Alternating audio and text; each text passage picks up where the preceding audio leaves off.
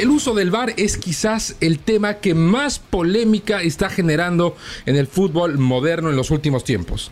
Y en Bolivia, que apenas se ha instalado esta herramienta tecnológica, por supuesto que no es la excepción. De eso vamos a hablar hoy en Footbox Bolivia. Footbox Bolivia, un podcast con José Miguel Arevalo, exclusivo de Footbox.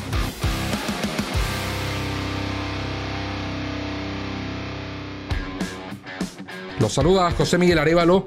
Hoy nuestro tema va a estar centrado en las repercusiones que está generando el uso y la aplicación del videoarbitraje como una herramienta de apoyo para los árbitros de la primera división en Bolivia.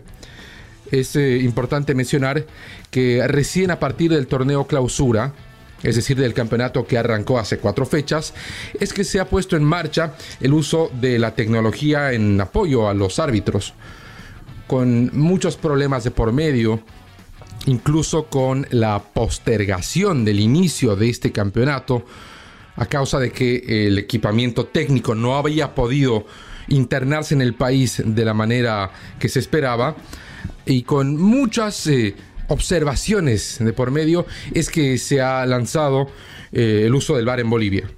Mucha gente dentro del entorno del fútbol, dentro de las dirigencias de los clubes profesionales, veían el ingreso del VAR con, mucha cautela, hasta con recelo.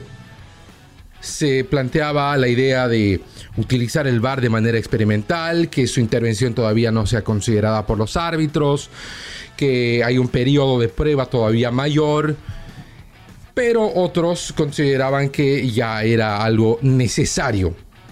Hay que adecuarse a lo que se está marcando en el mundo del fútbol. La Comebol ya habla del VAR en, el, en torneos internacionales y eh, está también induciendo a que los torneos locales utilicen el videoarbitraje. Entonces, bueno, estaba hecha la convocatoria, también se han eh, presupuestado gastos de instalación del equipamiento en la licitación de derechos, por lo que era un compromiso ineludible.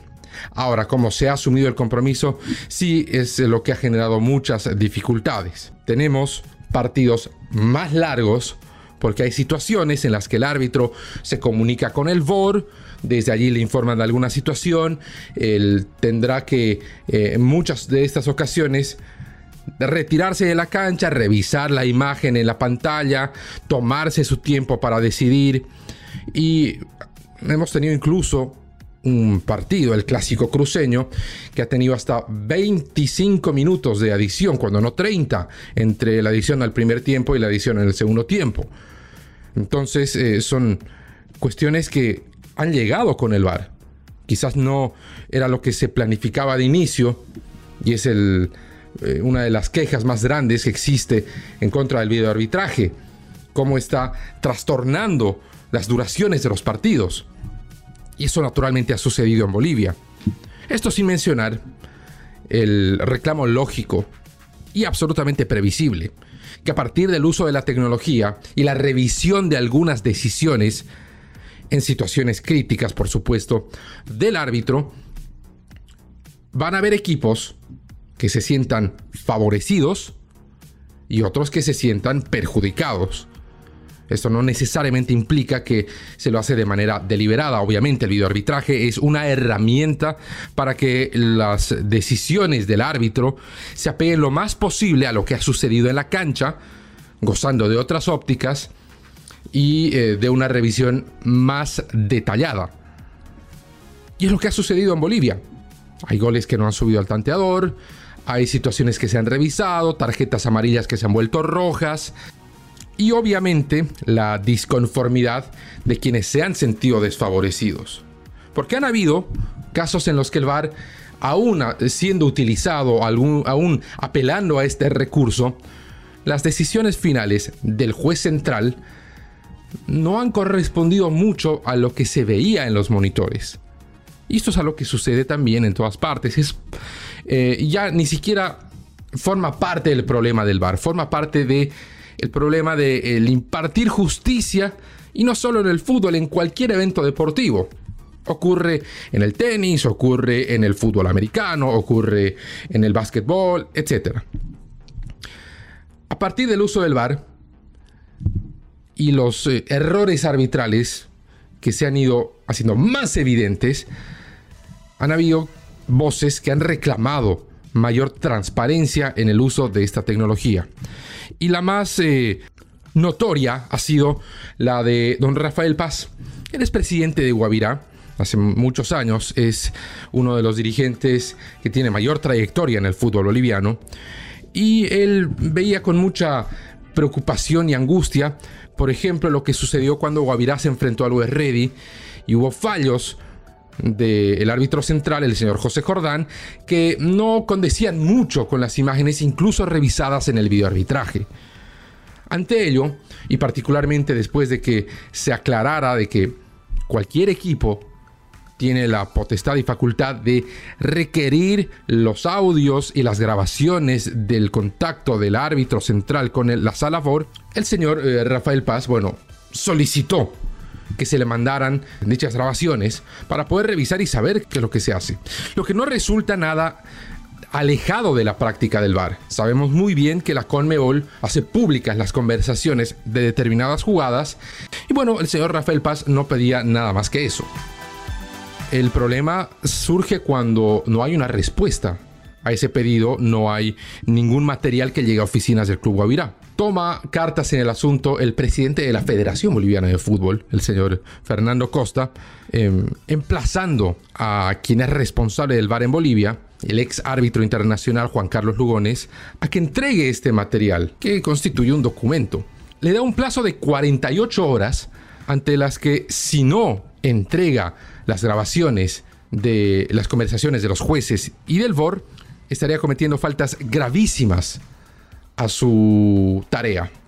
Bueno, las 48 horas todavía están en plazo. Hay que ver qué sucede en esta situación, pero nos lleva a reflexionar sobre otra de las importantes implicancias del VAR, que es la transparencia, que es, eh, debería ser el concepto central que maneje el videoarbitraje. Y es que en Bolivia Primero, estas conversaciones no se han hecho públicas, no es que se deban hacer públicas en cada situación, pero al menos a requerimiento de los clubes deberían entregárseles eh, estos materiales sin ningún problema mayor. Y también tiene que ver con lo que está sucediendo, por ejemplo, en la transmisión televisiva. Sabemos que en otros países, en otras producciones, hay muchos más detalles. Habrá algún audio que, que se filtre intencionalmente obviamente, que se escuche lo que se están conversando, el trazado de las líneas, que ha ocasionado un grave problema en el clásico de Santa Cruz y para peor, en la última jugada, en un clásico empatado 2 a 2, se marca un gol de cabeza que eh, va a revisión al VAR y se determina que había posición adelantada, a lo que no fue claro o abiertamente evidente revisando las imágenes en el VAR, que solo trazaron una línea paralela a la línea de gol. Entonces, eh, hay muchos problemas que tienen que ver con, con que este sistema sea cuán transparente pueda ser. Existe también el inconveniente de el gasto que implica utilizar el VAR en Bolivia. Hay equipos que ya están sintiendo el impacto de aumentar un presupuesto para prácticamente un equipo arbitral adicional, que es el que se encuentra en el VOR. Ante esto ha surgido un pedido algo insólito desde la dirigencia de Aurora. Y es importante poner en contexto la situación de los 500 mil dólares que quedan al aire, que en realidad es un millón de dólares. La Conmebol ha dispuesto que cada país eh, o cada asociación afiliada en realidad entregue un monto de un millón de dólares a el campeón o los campeones de los torneos que se desarrollen en cada país con el propósito de que puedan eh, fortalecer, potenciar sus equipos y así eh, el torneo en el que vayan a competir, la Copa Libertadores, sea más competitiva. Bueno, eso en Bolivia se había dispuesto con una Supercopa Bolivia, con el campeón de clausura, el apertura, la Copa Simón Bolívar, la Copa Bolivia y también con la eh, final entre el campeón del torneo apertura y el clausura, que se definiría quién se lleva los 500 mil dólares siguientes. Bueno, sabemos que con la cancelación de la Copa Bolivia, todos estos premios han quedado en suspenso. Y ya no se sabe cómo se va a asignar este millón de dólares. Para esto, el vicepresidente de Aurora, Mirko Cornejo, dijo, ¿por qué no hacemos lo siguiente? Que ese millón de dólares se lo repartan entre los 16 clubes y que con eso se pague el VAR. Naturalmente, ese pedido no tiene mucho asidero, porque Comebol ha dispuesto que ese dinero se utilice en el potenciamiento y en el fortalecimiento de los equipos a participar en la Copa Libertadores con tal de que la Libertadores sea más competitiva. Entonces, eh, bueno, malas noticias para el señor Cornejo porque no podrá disponerse de esa manera. Pero ya el solo hecho de que haya eh, pensado en utilizar ese dinero que estaba pensado en repartirse en base a méritos deportivos, que se lo utilice en el bar, ya nos da una señal de que los clubes no están tan cómodos con sustentar el bar, como tiene que ser, y de a poquito van creciendo los reclamos sobre la justicia que realmente se está impartiendo con el bar. Ahora, es evidente y esto no, no tiene lugar a discusión son más las situaciones en las que el recurrir al videoarbitraje ha llevado a una decisión acertada del árbitro central que aquellas que han generado polémica. Obviamente, las que generan polémica van a hacer mucho ruido, porque el VAR solo interviene en jugadas decisivas. Gol, no gol, alguna situación que tenga que ver con expulsión por eh, tema de identidad o por revisión de una jugada anterior a un gol, etcétera. Entonces, eh, cada vez que intervenga el VAR va a ser en una situación complicada cuyo resultado va a generar polémica. Pero en todas aquellas en las que se lo ha utilizado de manera correcta, realmente se ha impartido justicia. Lo que nos lleva a preguntarnos, ¿el VAR en Bolivia genera discordia o promueve la justicia? Eso solo lo sabremos conforme vaya desarrollándose este campeonato y vaya asentándose el uso del VAR que más allá de lo que quienes se hayan sentido perjudicados crean, el VAR ha llegado para quedarse.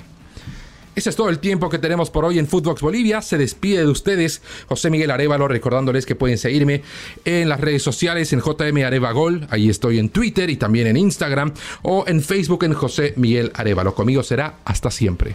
Footbox Bolivia con José Miguel Arevalo, podcast exclusivo de Footbox.